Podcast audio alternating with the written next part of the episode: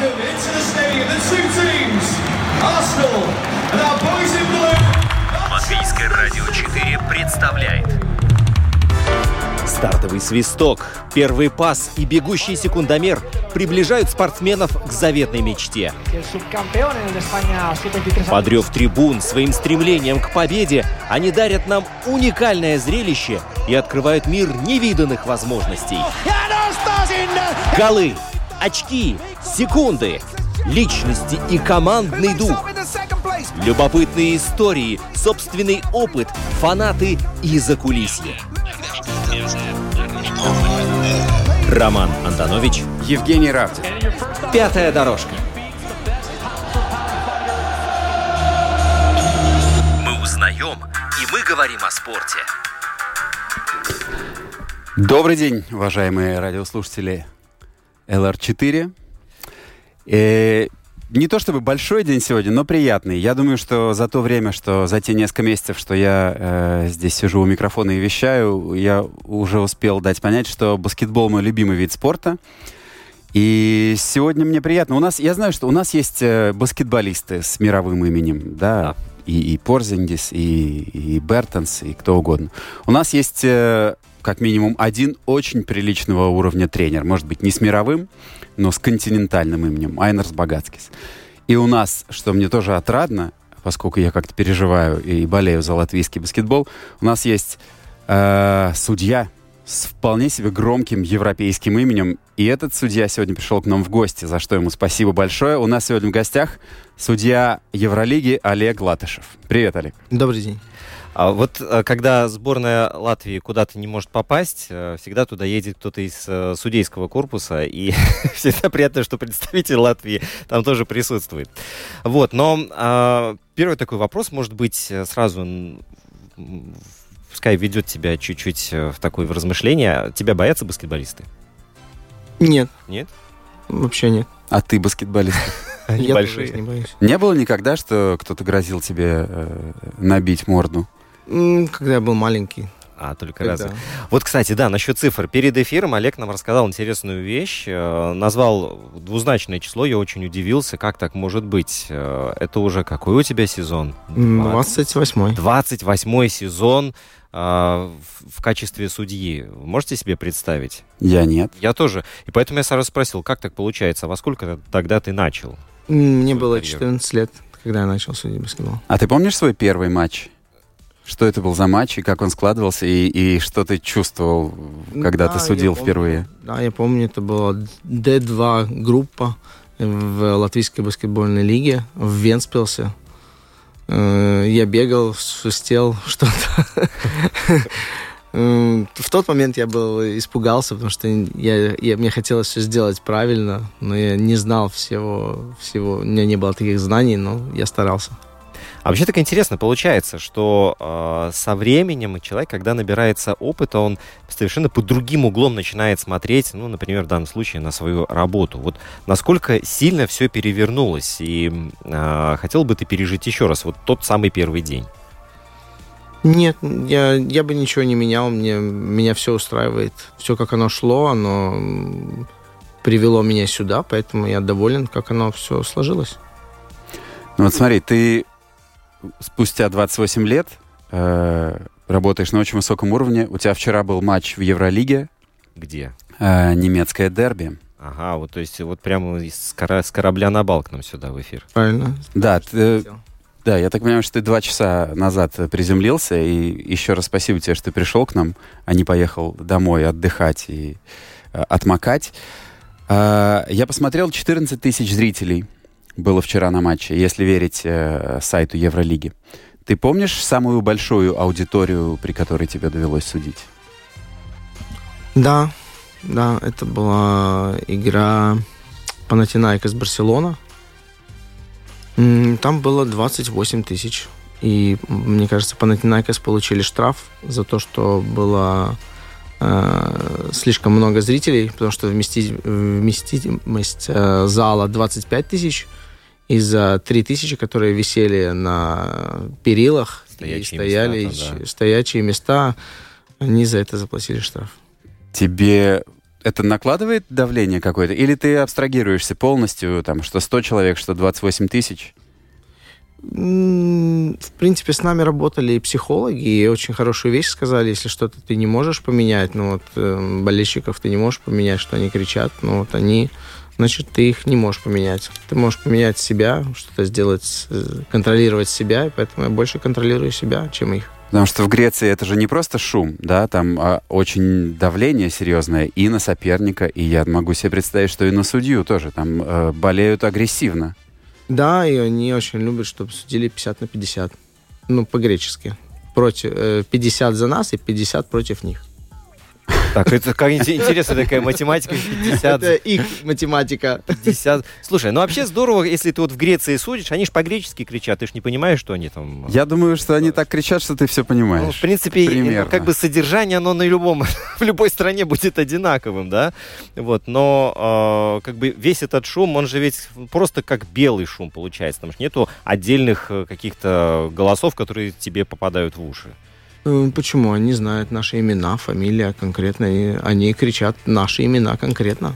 Это не А, то, что слушай, как э, в Жальгерисе они кричат там «Fuck you, referee». Они кричат по-другому, они кричат конкретное твое имя. И дальше те же греческие слова, что они кричат, я знаю их все. Вот, значит, у тебя, во-первых, богатый э, словарный запас из, из многих европейских языков, это раз, а во-вторых, ну, это же классно, что болельщик, который приходит на, э, на матч, он не просто там вот болеет за своих, там знает, как выглядит тот игрок или другой, он готовится, он смотрит, кто судья, откуда он приехал, так, нужно пару слов э, выучить еще с, язык- э, с языка этого человека, да, и тогда вот эта вот подготовка вся, она, пожалуй, говорит о том, насколько действительно люби- люди любят баскетбол.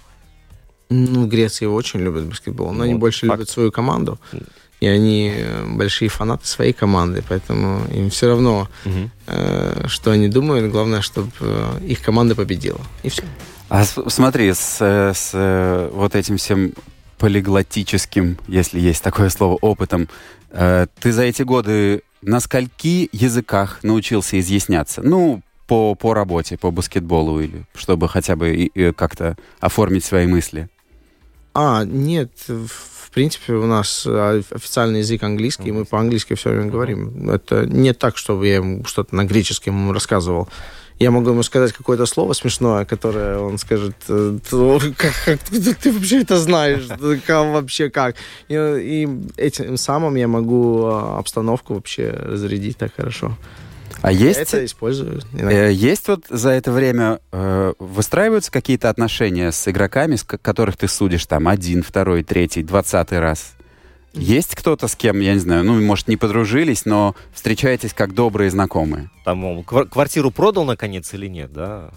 Ну, нет, такого у нас нет. Мы, в принципе, мы профессионалы. Они, Да. э, они не пытаются найти друга. Они, они ценят то, как, что увидев тебя, они говорят, о, я с ним могу разговаривать на игре, спросить что-то, он мне ответит. И э, часто сейчас э, игроки спрашивают меня про решение, скажем, моего партнера, правильно или нет.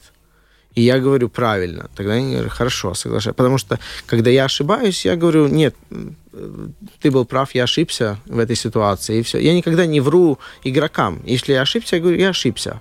Если я говорю, нет, э, это был фол, он говорит, «Нет, по мне это было фол. Но я проверю, и в следующий раз могу тебе сказать. Но я всегда держу свое обещание, и в следующий раз, когда я встречаюсь с ним, я говорю, я проверил эту ситуацию, ты был прав, э, я, я пропустил фол. Или фол был неправильный, что я дал. Слушай, это интересно, что, знаешь, люди и организации обычно не любят признавать свои ошибки, потому что считается, что это подрывает твой авторитет.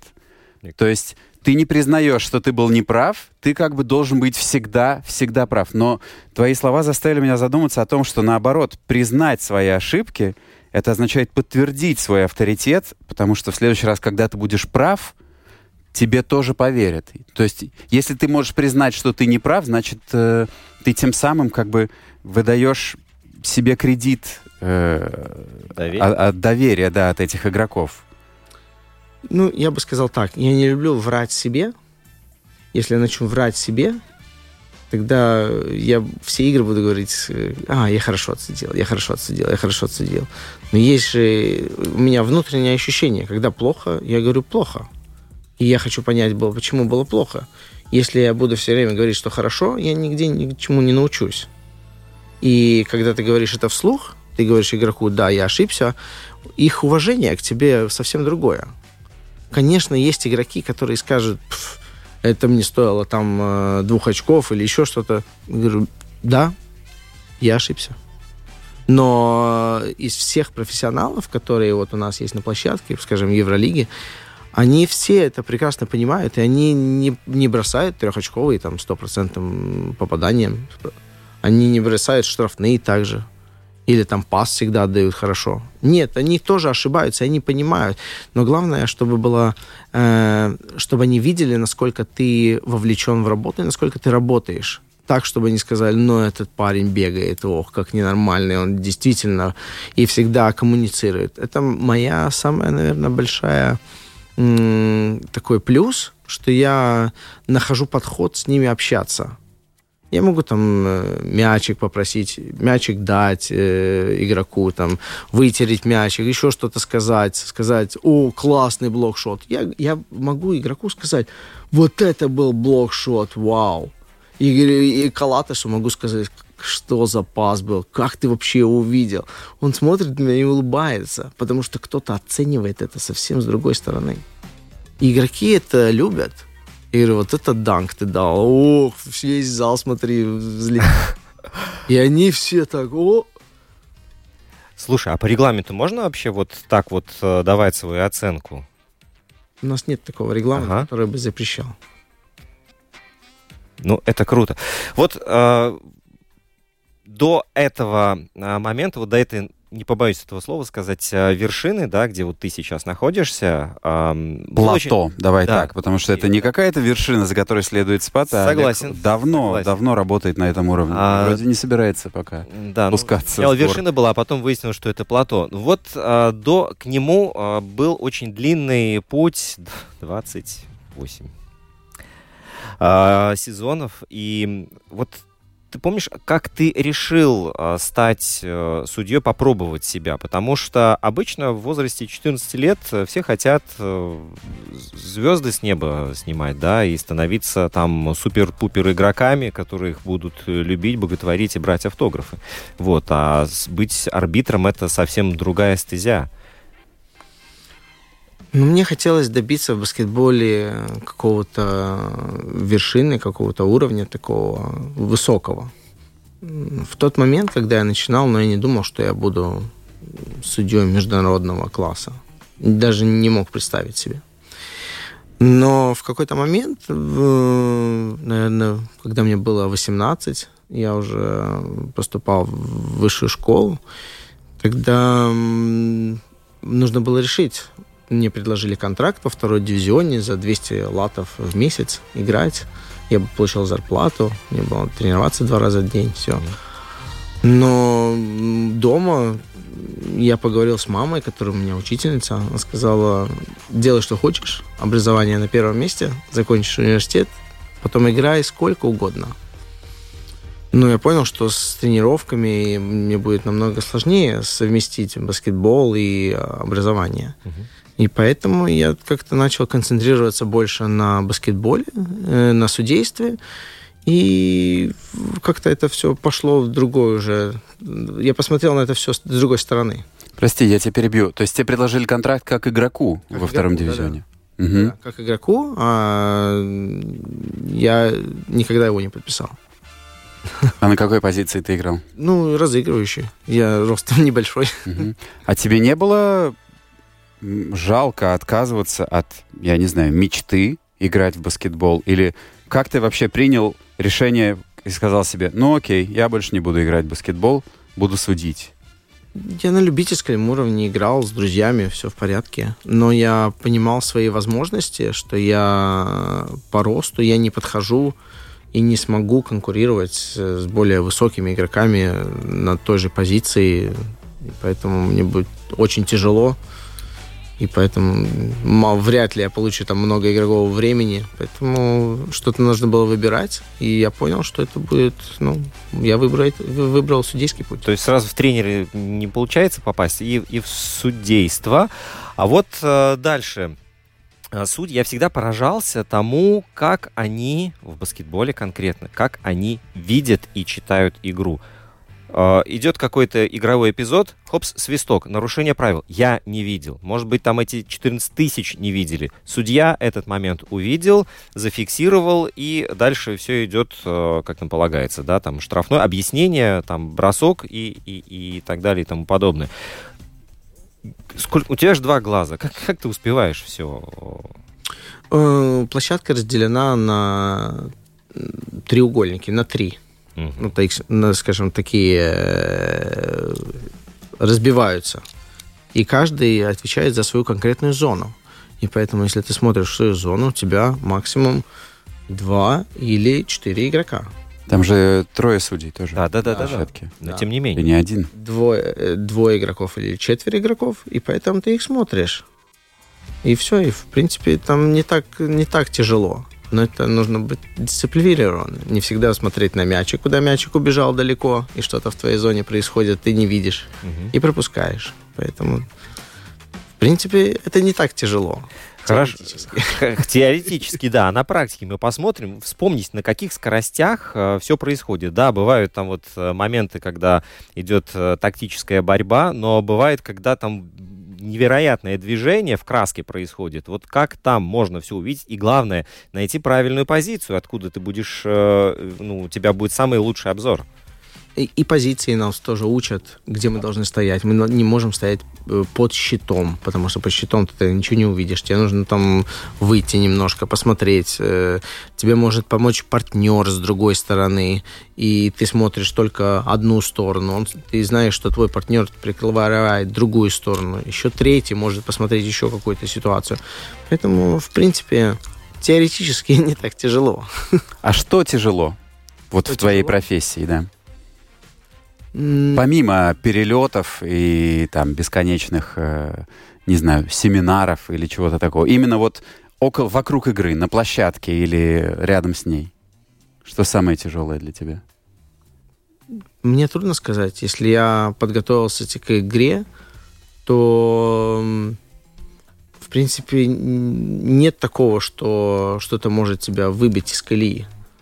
Ну, вот вчера, например, э, мы ждали игру немножко по-другому, что пойдет игра. Немецкий дерби, Альба играла с Байерном. И мы ждали, что Байерн, э, что Альба, извините, будет э, играть баскетбол свой обычный, быстрый, у них атака идет, в принципе, в среднем. Они заканчивают атаку на восьмой секунде. Они не дают своему сопернику вообще отдохнуть. Они бегут на, на невероятных скоростях. Если ты не готов бежать в этой игре, то э, ты не готов к этой игре вообще. А Байерн, они немножко постарше. Они не были готовы бежать на таких скоростях чтобы соревноваться с... Они играют более позитивный, э, более э, позиционный баскетбол. И что они сделали? Начали сразу каждую быструю атаку останавливать. Они делали фолы. Они, у них сразу было там 7 фолов. Но они остановили их атаку и их стиль баскетбола. Они их просто тактически начали. И мы к этому были не очень готовы. В принципе, мы, может быть, даже пропустили 2-3 фола в начале, потому что мы сами не были готовы, что они будут так реагировать. Как мы, быстрый баскетбол, одна играет команда, быстро бегает, вторая будет адаптироваться медленнее. Но мы не думали, что они будут делать фолы, чтобы остановить этот быстрый баскетбол. И, в принципе, они выиграли, а, Байерн выиграл, благодаря тому, что они останавливали все эти быстрые атаки фолами, и они, пожалуйста, хотите, бросайте штрафные, без проблем. Но быстрых атак не будет. Тактически они их обыграли. Вот, вот это для меня на самом деле откровение. Я знал, конечно, что э, команды, спортсмены готовятся, изучая своих соперников. Вот э, то, что судья настолько глубоко изучает каждую команду, ее стиль, да, вот сильные и слабые стороны — это откровение. И я, наверное, не ошибусь, если скажу, что в самих клубах, когда готовятся к предстоящей игре, там план А, Б, С, Д по отношению к сопернику, такой же план, наверное, еще и к, по отношению к судье. Они знают, кто как будет судить, они знают, как его можно обхитрить, и, и э, таким образом они там где-то 2-3 очка себе зарабатывают. Так получается? Э, Не обхитрись. Они, команды более, э, больше смотрят, что судья свистит. Вот на, на- на чем, может быть, скажем, ита- испанцы, им нравится больше свистнуть пробежки. Но они более на это концентрируются. Ам, скажем, другой судья, они говорят, о, с этим судьей можно разговаривать. Если какая-то проблема, можно к нему подойти, объяснить, он все разъяснит. Это про тебя говорят, наверное. Не знаю, может быть. Мне бы хотелось так знать, думать. А, скажем, другой судья, но он бои- бо- боится. К нему, и на него можно нажать, присануть его немножко, там, эй, что ты там, см- смотри, что меня делает. И все время от- э, акцент сделать на какую-то вещь, э, что им выгодно, что выгодно конкретной команде. А скажи, что, помимо изучения э, стиля и как бы, прикидок того, как может сложиться игра, что входит в твою подготовку к матчу? Э, ну, я был вчера как главный судья, тогда мне нужно было подготовить мою команду, чтобы оба судьи, которые были со мной, они показали свой самый высокий уровень. И один из судей, испанский судья, это его была первая Евролига, игра Евролиги в жизни. И что ты сказал ему перед первой игрой Евролиги? После, после тоже. Э, что, что мне, скажем, э, после игры у нас есть э, э, такой как обзорвер, который говорит, как была отсужена игра, насколько хорошо, и он сказал все за меня. Ему очень понравилось, как отсудил молодой судья. Он сказал, молодец, очень хорошо. За это я себя похвалил, потому что я его подготовил, что я его настолько его подготовил, что он был на своем хорошем высоком уровне, что он выжил из себя все, чтобы он был на хорошем уровне. А перед игрой мы прошли э, технические моменты все, мы прошли все те моменты э, не только стиля игры команд, но и то, на что у нас э, у нас каждую неделю в понедельник у нас, э, скажем, э, а, онлайн-митинг такой есть. Мы встречаемся все вместе, все судьи Евролиги, 70 судей Евролиги, и мы обсуждаем моменты, которые на прошлой неделе были хорошие и плохие, и на чем ну, нужно поставить акцент. Но на этой неделе нам нужно было побольше посмотреть на как ставятся э, блоки, скрины. Все ли правильно. Мы на это обратили внимание. Все. Мы готовились ко всем. Мы, когда это говорят про эти скрины, тогда мы сразу смотрим игроков, которые это делают. И уже конкретные видео смотрим с конкретными игроками с этой команды. Трехочковые. Э, Альба бросает больше трехочковых, чем все другие. Поэтому фолы во время трехочковых, возможность фола, может быть, она больше. Это есть новые фо- фолы, которые landing space, когда игрок под- э, э, приземляется под тебя. И ты в воздухе, ты не можешь контролировать, он под тебя приземлился, и ты на него. Это фол защитнику. И поэтому мы должны все эти моменты просмотреть и подготовиться. Кто больше их бросает. Чтобы мы знаем каждого игрока. Он бросает правой рукой или левой рукой. Я знаю, в принципе, всех игроков, которые, как они бросают. И, я, и они не могут меня удивить, потому что я их всех изучаю. Ну, вот об этом мы и говорим перед игрой. Мы вот, не знаю, у меня просто рот открылся вот от всех этих деталей. Ну, много-много, конечно, глубины. Хорошо, но а, сразу ведь всех не запомнишь. То есть а, здесь и какой-то опыт тоже присутствует, да? Ну, не без то, этого, то есть не достаешь, как там в анекдоте, скрипки справа, виолончели слева, да? То есть вот кто-то а, кто-то так играет, кто-то так. У тебя ж нету шпаргалки, ты все помнишь. Да, я все помню каждого игрока, стиль игро- игрока каждого. Я знаю, в принципе, э, у меня есть подход к каждому игроку, как я с ним могу общаться. Могу подойти, не могу подойти. В какой момент я могу подойти. В принципе, я, я об этом думаю и, и готовлюсь к этому. А скажи, ты, ты упоминал, что ты там перемолвился как, каким-то словом с Калатесом, сказал ему, что у тебя замечательный пас. Мне интересно, э, доводилось ли тебе судить э, Дончича, пока он играл в Европе? Да, Какой он э, в общении с э, судьями и на площадке? И было, было ли у тебя ощущение, что этот парень сейчас взорвет весь мир через э, Далеко пару лет? придет, да.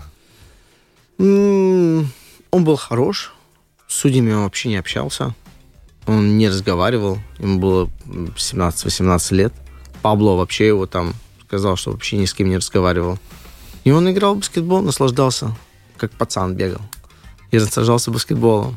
Во всем. Хорошо, вот с таким багажом знаний, вот всей этой информации, ты баскетбол смотришь вечером, когда у тебя досуг? И- Или все, вот отсудил, там проанализировали, и дома вообще телевизор не смотрю, например.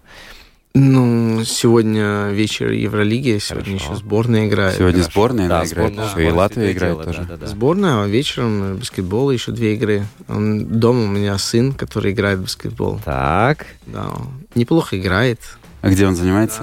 Да, баскетбол класса. Мгм. А у меня тоже. Да. Мгм. Вот, значит, ты включаешь телевизор, начинаешь смотреть. Ты смотришь это как э, болельщик или ты Да, ты смотришь это- на игру или ты смотришь, а вот здесь не свистнул, Да, или а, все, а- все а тут вообще был фол, тут да, тут надо как бы э, здесь сразу его удалять с площадки. Ну, профессиональный идиотизм, да, как он никуда не пропадает. В принципе, я не могу посмотреть на игру как нормальный человек. Ну, не могу. Это с- с- я настолько в этом э, бизнесе, настолько в этой игре, что просто посмотреть игру мне очень тяжело. Но ты оцениваешь красоту эпизодов для себя или там накал борьбы? Ты ведь не только за судейством следишь. Понятно, что абстрагироваться от этого невозможно. Нет, я немножко даже, ну, смотрю там глубже, где может быть э, реальная проблема для судей, еще что-то может быть, где какой игрок что-то там начинает э, заваруху или что-то. Я, я начинаю смотреть это и э, поймать в самом начале, чтобы сказать себе, о, здесь нужно было вот это вот, надо было сразу притушить, и тогда бы все было хорошо. Они позволили там Ну все, в понедельник я об этом скажу им на митинге. Э, Нет? Нет, в принципе, нет. Мы А вот- не говорим такого. Да, но какая-то, я не знаю, ну вот обмен мнениями, вот э, бывают же моменты, когда взгляд со стороны, он позволяет э, посмотреть шире на то, что ты делаешь, да, вот здесь в данном случае, ну критика, не критика, но что-то подобное присутствует в, вот в У общении нас между судьями? все игры Евролиги, они просматриваются. Мгм.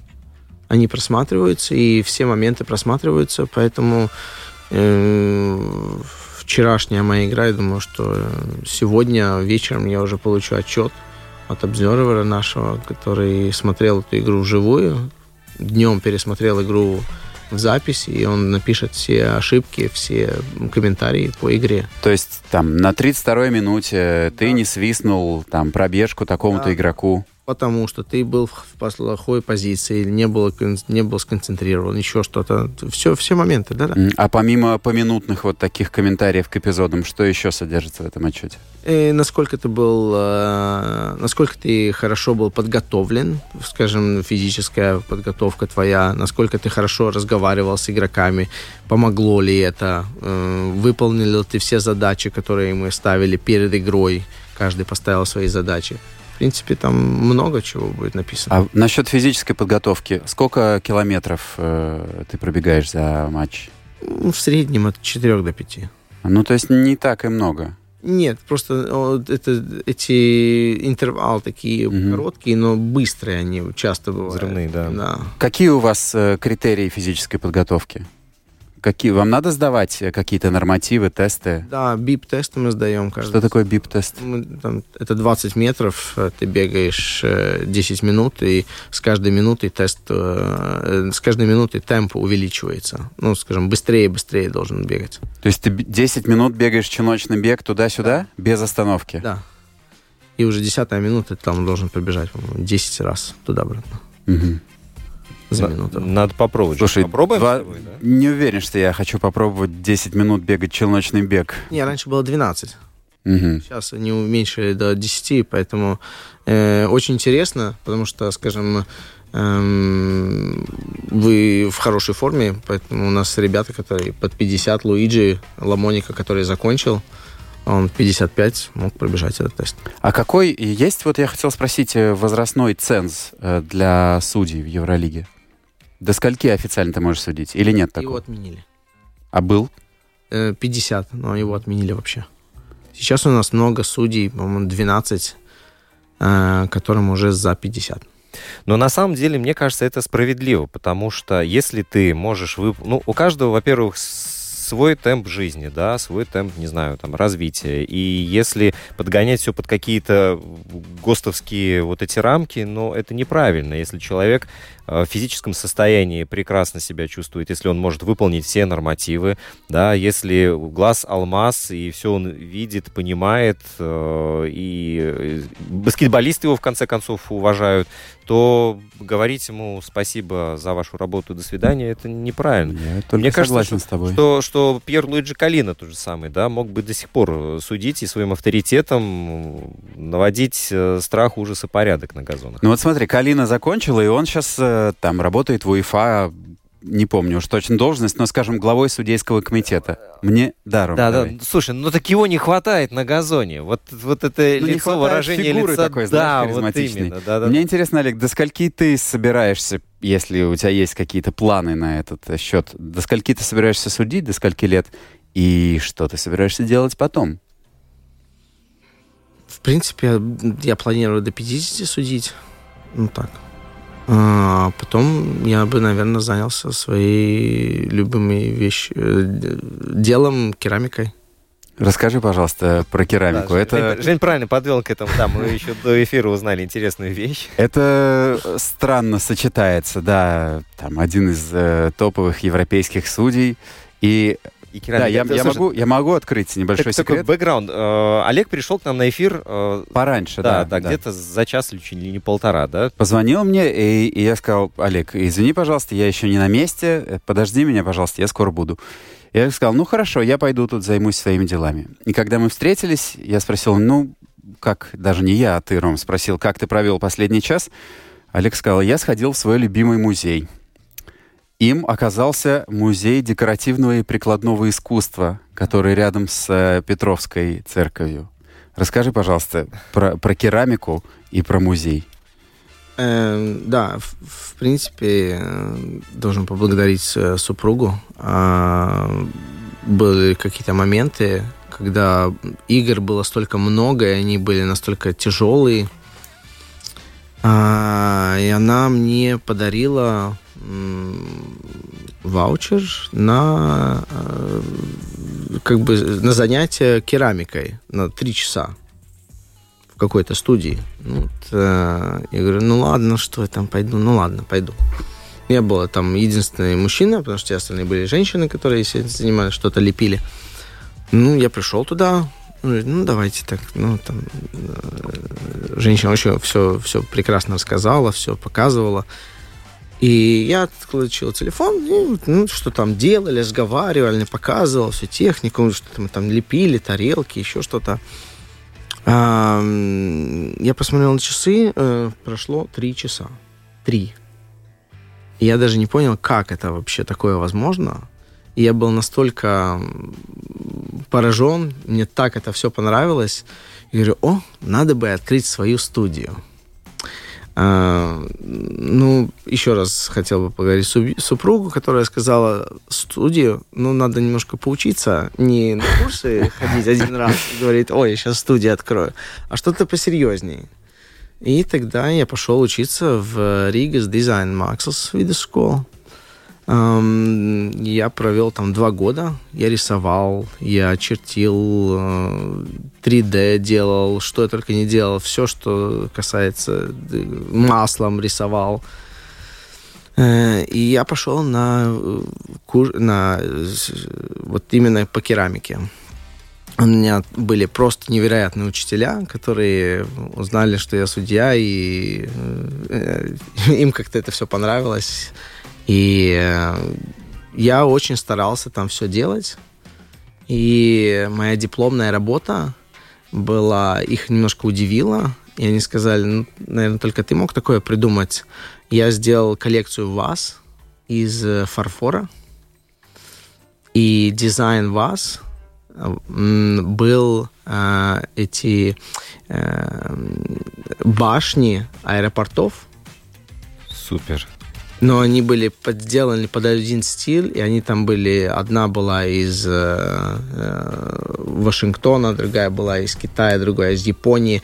И они все были... э, Из Колумбии была. И они все вазы были под один стиль, только они напоминали ту башню, которая стоит в конкретном городе. И они когда это увидели, сказали, вот эта идея, ну, это никто ее не придумал, э, ты сам ее придумал, ты ее не украл. А сколько вас было в итоге? Пять. Пять А вас было. какая судьба их постигла? Где они сейчас? У тебя дома или какое-то более почетное место занимают? Я все, все вазы подарил школе, оставил как, э, как работу там. Но формы для вас я их оставил себе, и э, я их э, лью дома, делаю, обжигаю. У меня печь дома стоит, у меня студия дома сделана. Я сделал, как я хотел, я сделал студию. Фантастика. Я за эфиром попрошу все-таки, наверное, на, на досуге как-нибудь. э, Вот одну вазу я бы точно купил. Я, я ходил один раз И, на Слушай, здорово звучит. этот самый, э, на керамику. Ну, Я не знаю, может, я уже неправильно как-то слова употребляю, но это было просто мас- мастер-класс э, «Гончарный круг». Да. Вот это была магическая вещь. Не настолько, чтобы я захотел иметь свою студию, но время действительно пролетело очень быстро, когда как-то вся это, все это перед тобой крутится, и малейшее движение вызывает э, большие изменения в этом куске глины, и там можно и как-то и внутрь пальцами, и снаружи, и палочкой вот так ведешь э, вверх-вниз, а получается плавная линия. Это действительно... Я могу понять, что в этом захватывающего есть. Да. Ну, гончарный круг у меня дома тоже есть. Хорошо, вот... А вот, да. Извини, не, мне просто интересно, у тебя какой-то специальный кабинет или комната дома студийная, да, где... Или Да, это нас- посреди гостиной стоит? Нет, у нас э, дом и одна большая комната, где стоит и печь, и, и все большие полки, там и стол только для этого. Мгм. Это как студия сделана, с отдельным входом, все. А ты сказал, что после завершения карьеры судьи ты хотел бы вот заниматься своим любимым делом, хобби. В каком качестве? Ты хотел бы посвятить себя ваянию? Или ты хотел бы вот свою студию полностью организовать? Или ты хотел бы э, какое-то производство наладить? В каком амплуа? На какой позиции, давай уж так? Я думаю, я хотел бы делать какие-то уникальные вещи, которые бы я, наверное, делал как, э, как э, небольшое производство, но что-то бы я производил и что-нибудь продавал. Но я думаю, что вот здесь главная цель, да, вот получать удовольствие. Да, это самая большая, Мгм. самая главная цель. А удовольствие от судейства у тебя до сих пор присутствует вот в стопроцентном объеме? Или же бывает так, что устал я, хочу отдохнуть? Эм, Нет, я думаю, что еще в 100%, потому Мгм. что э, эти два часа, которые ты на площадке, э, ты отдаешься полностью, и ты можешь быть усталым после игры эмоционально, физически, но на площадке ты до сих пор наслаждаешься, потому что уровень баскетбола в Евролиге, он настолько высок, настолько красив, что ты наслаждаешься им во время игры. Хорошо, уровень в Евролиге одно. Ты работал на Олимпийских играх. э, Ну, здесь, конечно же, время уходит, да, все меняется, но можешь сравнить э, уровень э, наверное, и баскетбола, и судейства там, и вот в Евролиге?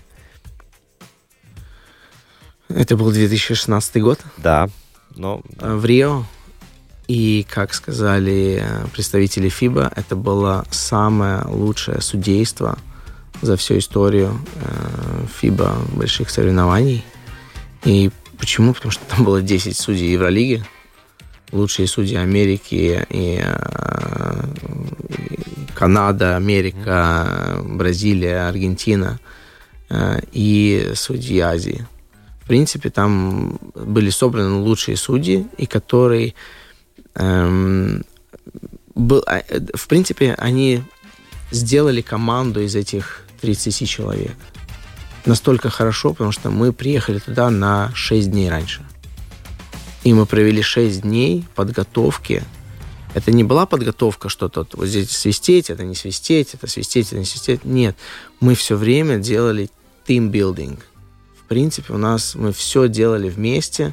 Мы делали разные упражнения, мы тренировались вместе, мы делали разные упражнения для того, чтобы была сплоченная команда. И эти шесть дней настолько вот э, настолько это все хорошо показали. В принципе, если мне нужно поехать в Америку или в Канаду, я знаю, кому позвонить, и мне помогут. Или те же самые люди приедут сюда. А я на контрасте вспоминаю последний Евробаскет, который вот был этим летом, где было просто ужасное судейство. Очень много и, и скандалов судейских, и, и просто низкий уровень, много, много ошибок, много фолов не свистнутых. Э, жаль, жаль, что ага. такие отношения у, у ФИБА и, и у ЛЕБ. Ну, это вообще длинная такая история. Может быть, с ней надо отдельно. Не будем, не будем. Да, это я не... так, э, да, шаг вот, в сторону. Вот я хотел спросить, а конкуренция между судьями есть или нет? Или, э, или вот баскетбол у игроков это там своя кухня, а у вас своя? То есть вы больше там партнеры, коллеги, нежели там э, кто-то кого-то подсидеть и там занять лучшее место? Ну, конкуренция, я думаю, что будет даже побольше, чем у ага. игроков. Прекрасно. Да, там, в принципе, в этом мире у нас тут э, волков хватает. Очень тяжело.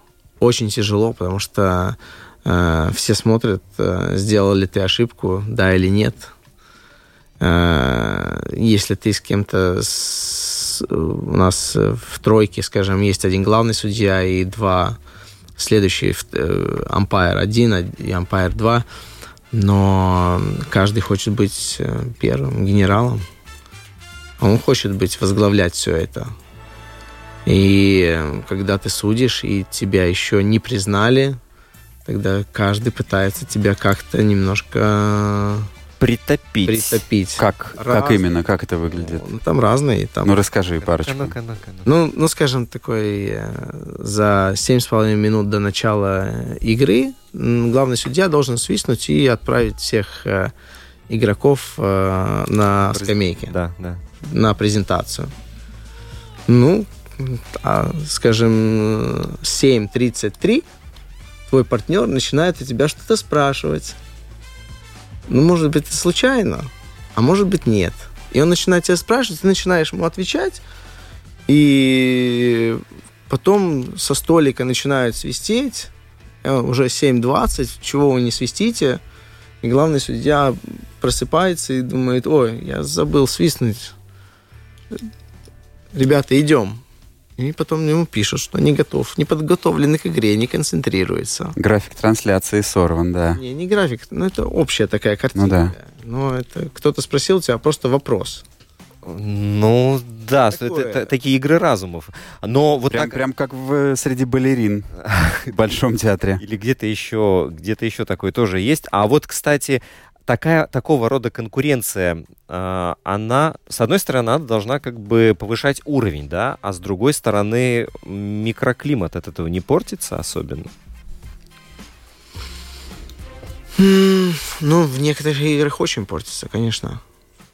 Каждый хочет быть главным, и э, микроклимат там просто ужасный.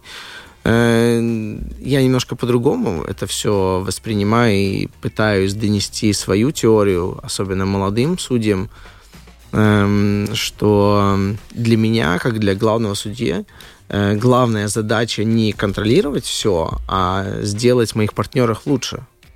Потому что если мои партнеры сделают свою лучшую игру, я буду супер счастлив. Супер счастлив. Я буду, я буду очень доволен говорить, ребята, спасибо большое за то, что вы, насколько вы.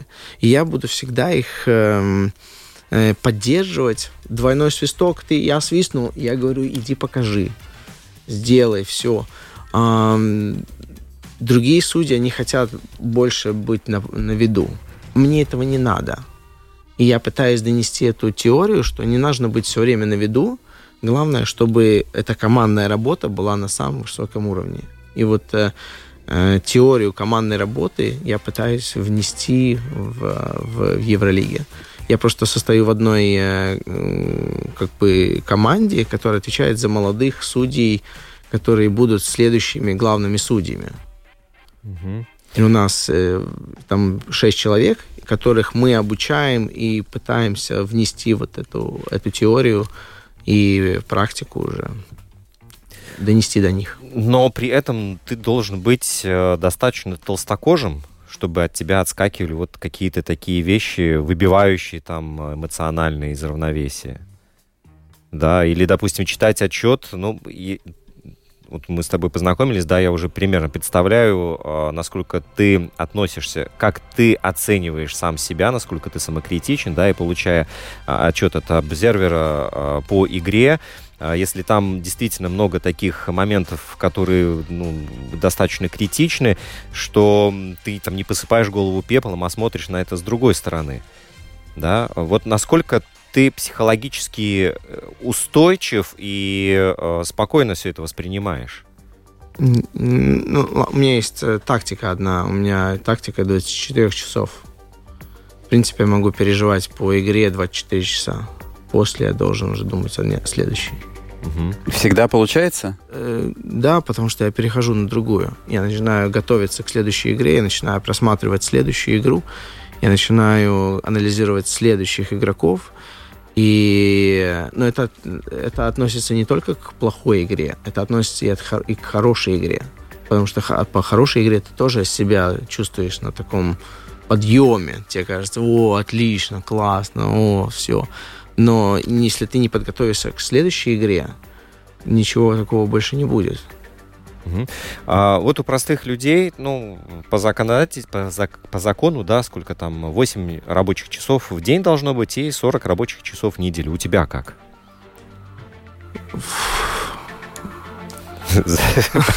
Почет начался. Не знаю, но вот на этой неделе я улетел в среду, прилетел в пятницу.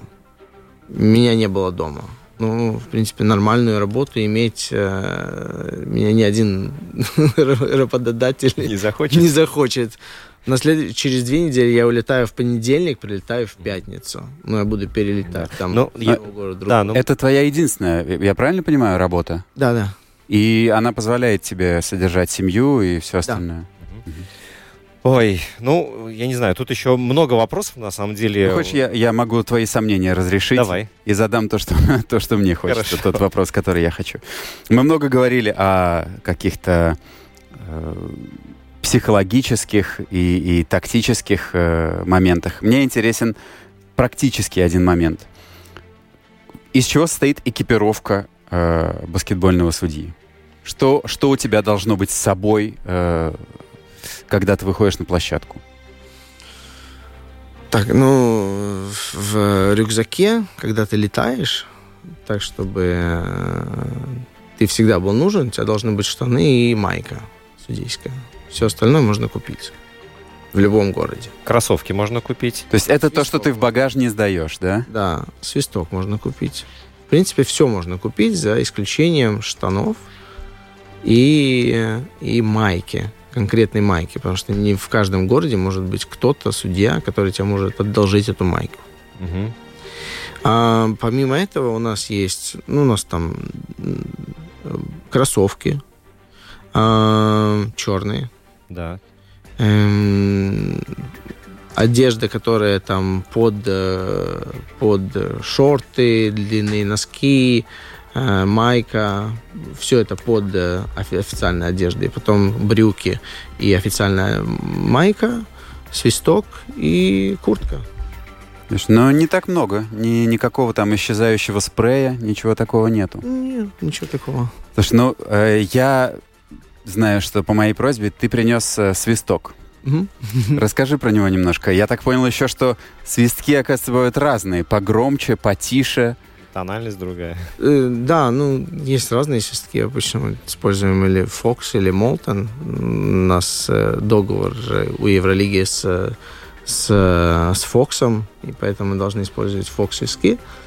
И вот, э, да, а есть погромче, есть потише. И мне нравится то, что погромче. Это, это э, классическая модель Fox 40 Да, она не такая громкая, как там Blast. э, Blaze есть такая. Модель свистка, Ром. Слушай, да, это супер. Ну, я А, думаю, э, что... да. Скажи, я, я, я Секунды, хотел- секунды. Давай, секунды утекают. Нам осталось, да, одна минута.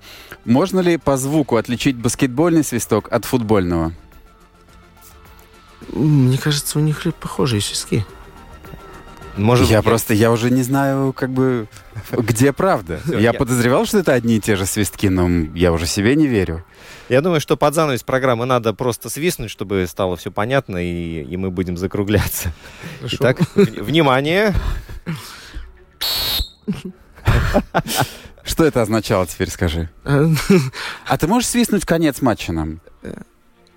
Нет такого. А, А, нету? Просто Нет свист такого. все услышали нас, и э, видят. Свисток и А, жест, там, да? там Сирена. сирена там. А, точно, точно. Все, время у нас подходит к своему завершению. Я теперь понимаю, я надеюсь, все тоже понимают, почему а, Олег Латышев настолько крут и его ценят. Большое Потому что спасибо. у него классный свисток. Да не только, да. Олег, большое спасибо, что ты нашел время и очень много интересного рассказал нам, и за то, что этот час пролетел как одна секунда. Спасибо. Спасибо. Евгений Равдин. Роман Антонович. Друзья, встречаемся ровно через неделю. Тайквандо будет у нас. Счастливо.